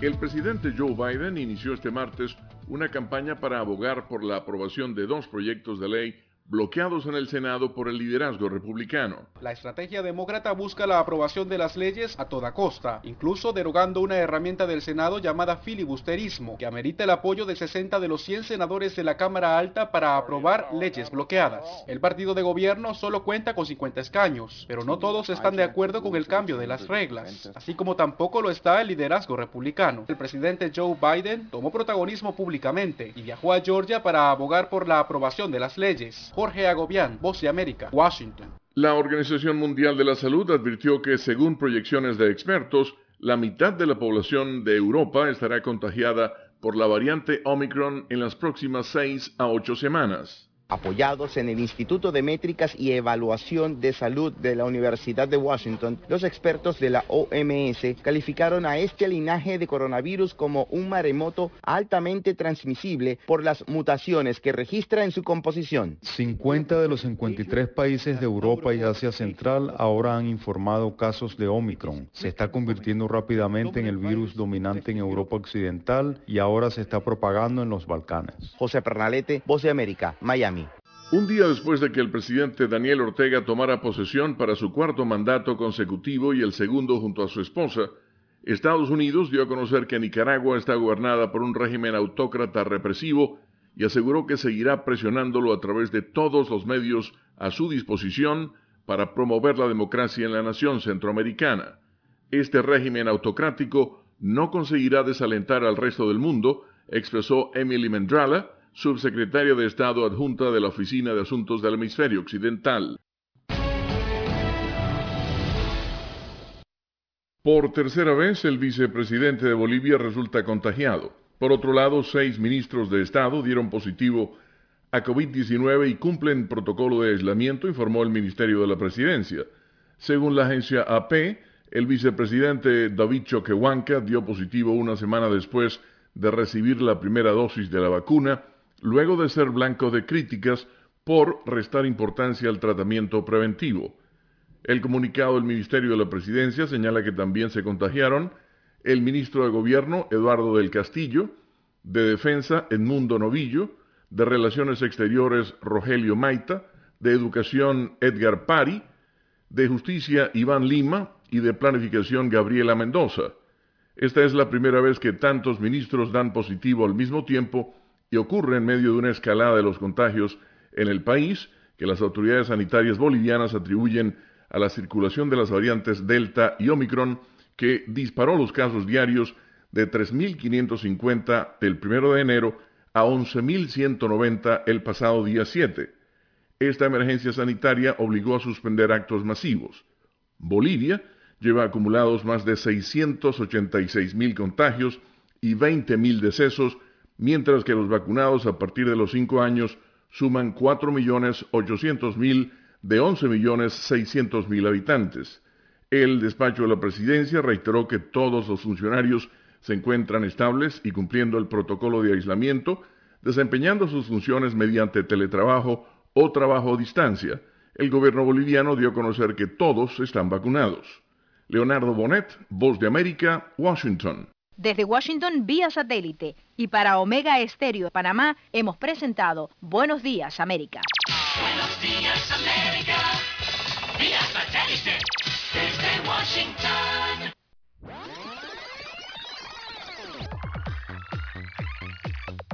Omega Stereo tiene una nueva app. Descárgala en Play Store y App Store totalmente gratis. Escucha Omega Stereo las 24 horas donde estés con nuestra aplicación 100% renovada. Hola, le llamo por el aire acondicionado de mi auto. Ah, sí, sí, señora, fíjese que estamos intentando lograr un enfriamiento general de su auto que le permita a usted y a su familia el mejor confort a la hora de viajar o llevar a sus hijos al colegio. Para esto solo necesitamos que el clima en su automóvil sea el ideal, introduciendo cientos de cubitos congelados que... Solo en Refricentro Nordic podrás hablar con especialistas en aire acondicionado, especialistas en el clima de tu auto. Calle principal El Ingenio, Avenida La Paz, edificio Nordic 102. Consultas al teléfono 393-2244.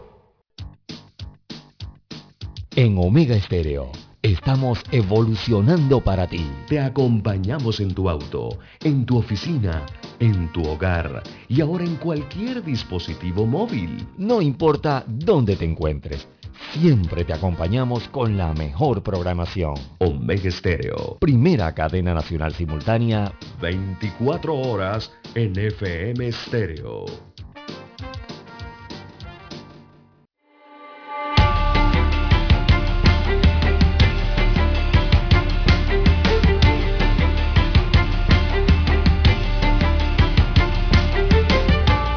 Un informe de la Dirección de Investigación Judicial que tiene más de 580 páginas describe cómo unos simples delincuentes que operaban en una comunidad del sector de Felipillo, conocida como Manzana Cero, en el corregimiento de Pacora, lograron construir en 10 años una empresa criminal con una marcada influencia en la política.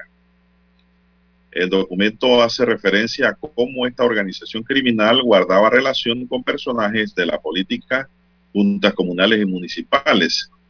Según la DIJ, esta información fue obtenida mediante colaboración con otros estamentos de seguridad y destaca que la relación de las instituciones locales con el grupo criminal era para evadir el control de las autoridades y poder realizar sus operaciones de custodia y transporte ilícito hacia sectores fronterizos con Costa Rica.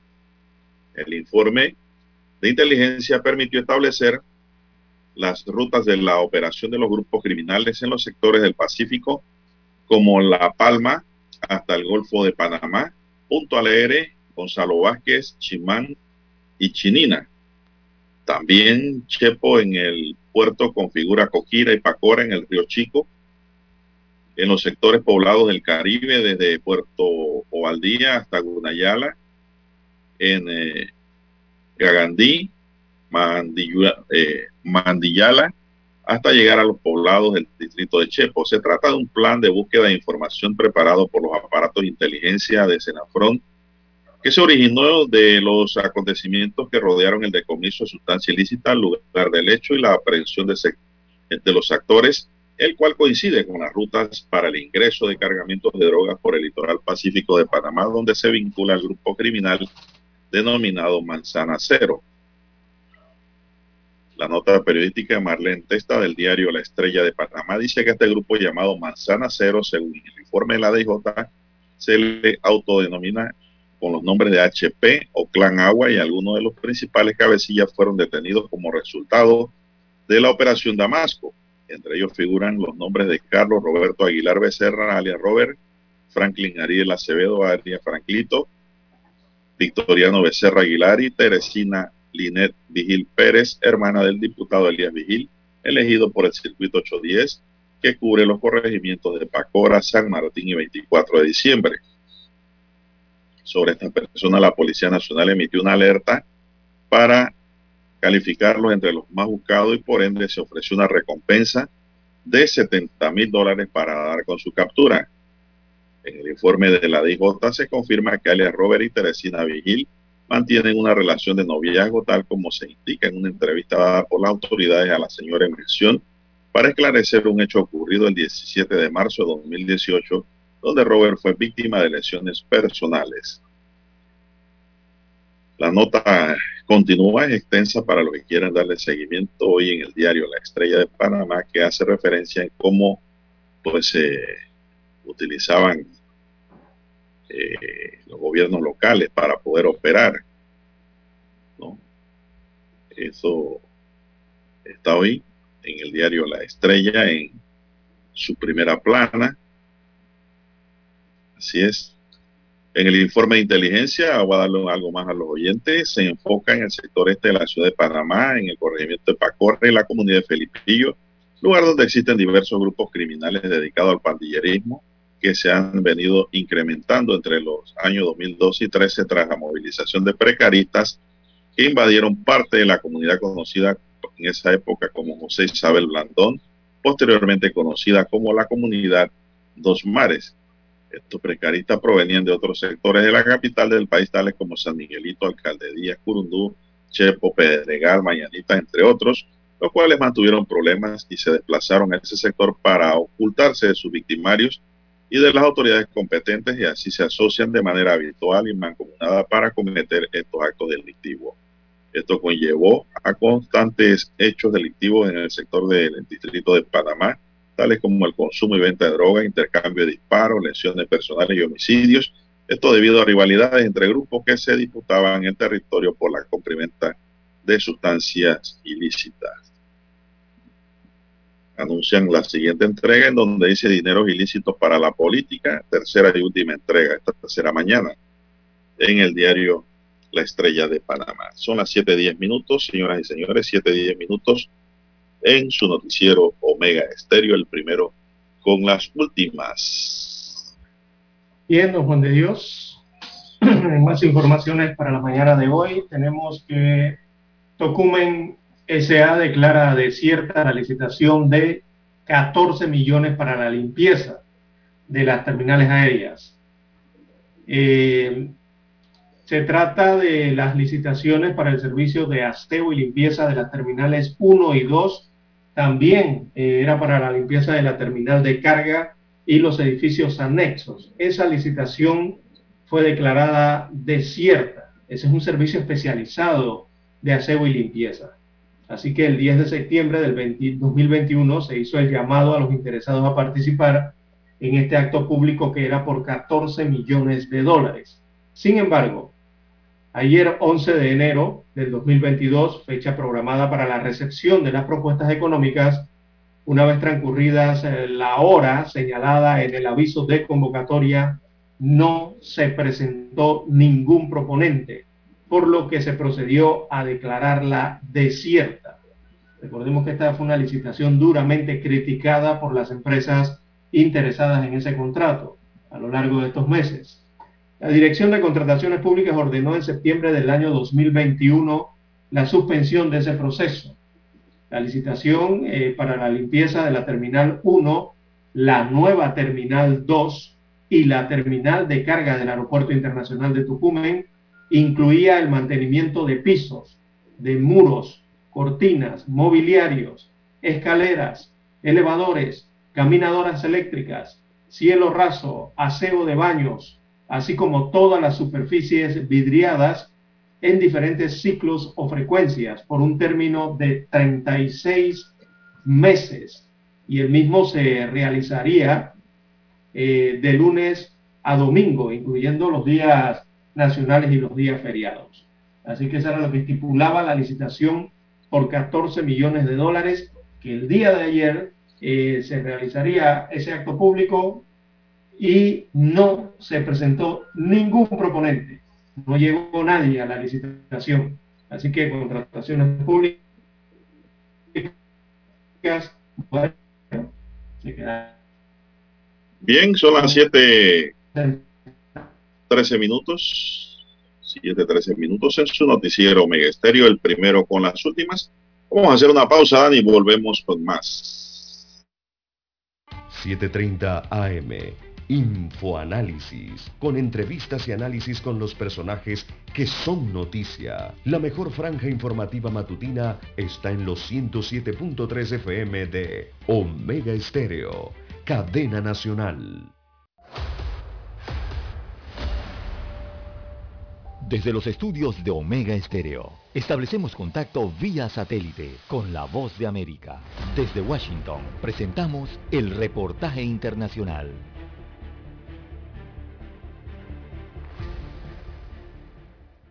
2022 será un año difícil plagado de desafíos y nuevos obstáculos para el Partido Demócrata que deberá superar algunos de esos retos a fin de no perder el control del Congreso estadounidense en las elecciones de medio término que se realizarán en noviembre. Y es que según revela una reciente encuesta, la situación económica que atraviesa el país y en la que la inflación cobra protagonismo podría provocar una pérdida de apoyo popular para la administración Biden y su partido. La encuesta realizada por el Centro de Investigación de Asuntos Públicos NORC y la agencia de noticias The Associated Press refleja que las preocupaciones de los estadounidenses evolucionan y asuntos como el manejo de la pandemia del COVID-19, que en el pasado benefició al presidente Biden, hoy pierde protagonismo y ganan fuerza nuevos retos relacionados con la economía. Un 14% de los encuestados manifestó su preocupación en torno a la inflación, una cifra elevada en comparación con el mismo periodo el año anterior, cuando ni tan siquiera el 1% de los encuestados hizo referencia a la subida de los precios al consumidor. Las interrupciones en la cadena de suministros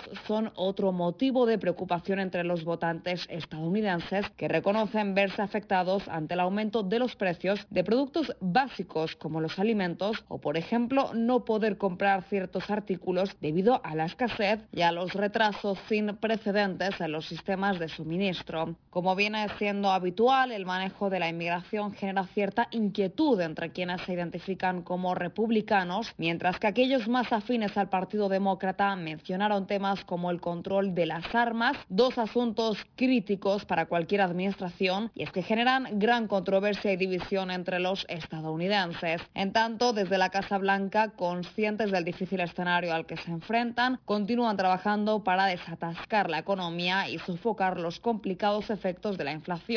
Para ello, la administración Biden estudia imponer medidas precisas contra las industrias donde el monopolio y la consolidación de las grandes corporativas ha perjudicado a los consumidores, una decisión que ya ha levantado críticas entre los economistas más liberales. Por su parte, desde el Partido Republicano critican la falta de gestión del presidente Joe Biden, que según aseguran ha desembocado en una situación económica desfavorable para los estadounidenses.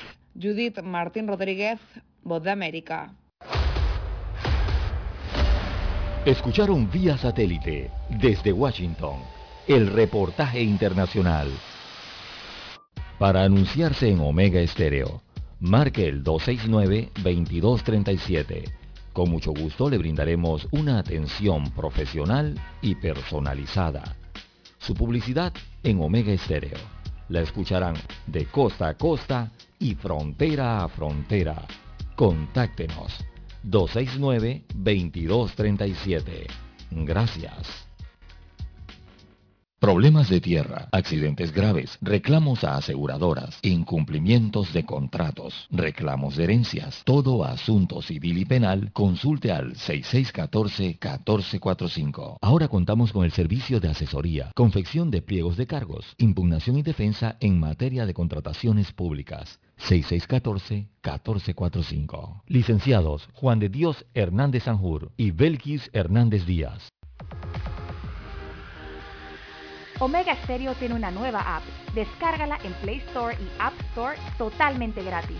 Escucha Omega Stereo las 24 horas donde estés con nuestra aplicación totalmente nueva.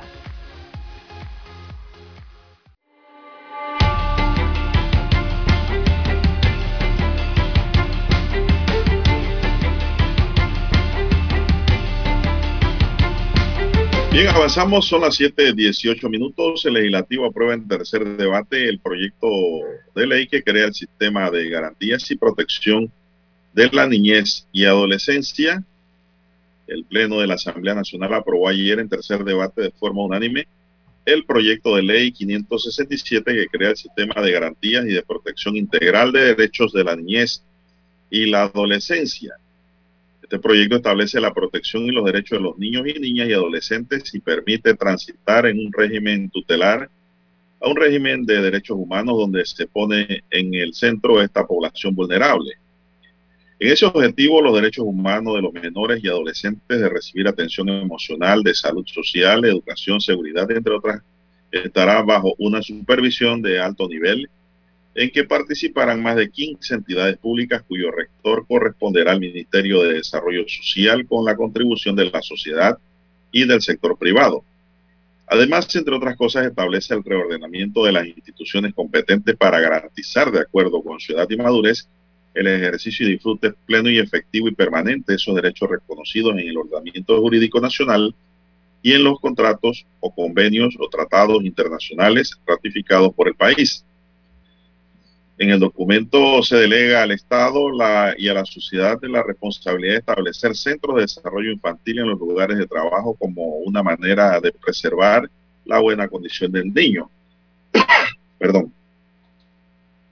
La norma propuesta le otorga el derecho a cualquier persona que tenga conocimiento de la explotación económica o laboral de niños o niñas y adolescentes para que informe la autoridad judicial o administrativa competente sin que sea necesaria la identificación del informante. Puede ser anónimo. En cuanto a prohibiciones, se priva la venta, expendio, regalo, préstamo, entrega, suministro, distribución o cualquier forma de comercialización a niñas y niños y adolescentes de armas, bebidas alcohólicas, productos del tabaco y que se imiten productos del tabaco, fármacos y otros productos cuyo proponente, o perdón, perdón, cuyos componentes constituyan un peligro o pueda causar dependencia física o psíquica. De igual manera se señala en la nueva ley que está por, eh, llamémosla así, que está previo a su sanción, que los niños y niñas y adolescentes tienen el derecho a libre desarrollo de su personalidad y a recibir una educación orientada al desarrollo de sus capacidades y potencialidades sin ningún tipo de discriminación. También establece el proyecto el acceso a la educación inicial desde los cuatro años de edad, la básica general, media, oficial y una orientación sobre formación profesional y vocacional para todos los adolescentes. Tras su aprobación en tercer debate, el proyecto deberá ser ahora remitido al Ejecutivo, quien deberá considerar su sanción o veto. Bueno, habrá que desmenuzar, eh, Lara, ese proyecto para tener eh, más luces, más claridad sobre el tema, ¿verdad? Porque según han dicho es una innovación, es algo que no se había hecho nunca. Y hay que ver los alcances y también su factibilidad, don César. Así hay facilidad todo, ¿no? Cómo gestionar y ejecutar. Hay muchas eh, leyes. Proyectos, leyes y obras. Y hablando, sí, y hablando de ejecución de obras, don Juan de Dios, eh, mm, cientos de estudiantes iniciarán el año escolar en locales comerciales. Eso estoy viendo va a ocurrir para este 2022. Eh, y ante los cuestionamientos entonces sobre el desarrollo de las clases presenciales, en las más de 300 escuelas que aún se mantienen en mal estado, el Ministerio de Educación afirma que ya se tiene previsto el alquiler de locales para que jóvenes y niños puedan iniciar las clases el próximo 7 de marzo con normalidad. Que ha habido mucha eh, polémica, don Juan de Dios, sobre todo en las redes sociales, por el tema de que se corrió la bola de que se trataban de galeras eh, y salones de baile para dar clases para transformarlos a dar clases. Eso lo desmiente el Ministerio de Educación, mm, sin decir los lugares exactos donde van a estar ubicados eh, estos nuevos, estas nuevas aulas en centros comerciales o en, locales comerciales. Eh, recordemos que ha emigrado una gran cantidad de alumnos del sector privado al sector público. Se habla de unos 28 mil estudiantes. Y, don Juan de Dios, yo creo que el Ministerio de Educación o construye más escuelas o nuevas escuelas o, va a tener que comprar alguna instalación o algunas instalaciones de colegios, no sé, privados que hayan cerrado o algo, porque yo no sé dónde van a meter a tantos estudiantes. Porque en los salones habituales, en años anteriores, ya eso no se cabía, los Juan de Dios. Ahí habían 25 a 30 estudiantes por aula de clase.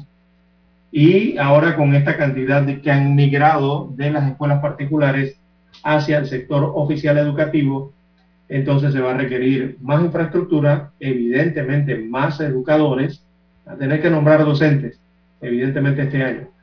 Así que esperemos que estén preparados para eso. Por una parte, por la migración de estudiantes.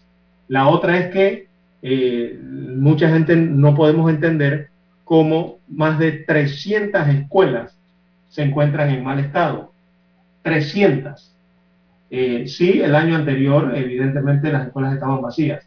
Muy a pesar de la pandemia, se dieron los levantamientos de restricciones y de movilidad, sobre todo en el tema laboral, que incluye la construcción, que era para la reparación, eh, que era el momento para reparar estas escuelas. Pero bueno, vemos que arranca el año 2022, estamos próximos, a semanas nada más del inicio del año escolar, y hay más de 300 escuelas que no están reparadas y se encuentran en mal estado. Bueno, eh, ha pasado bastante tiempo, hay muchas escuelas sin reparar. Yo dudo que en lo que resta del tiempo ahora en el verano puedan ser reparadas para el inicio como debe ser de las clases. Eh, tenemos también, amigos y amigas, que una mujer y un hombre de 21 años y 30 años de edad respectivamente fueron aprendidos por la policía. Estas personas mantenían oficios de captura por delitos de estafa emitidos en Veragua.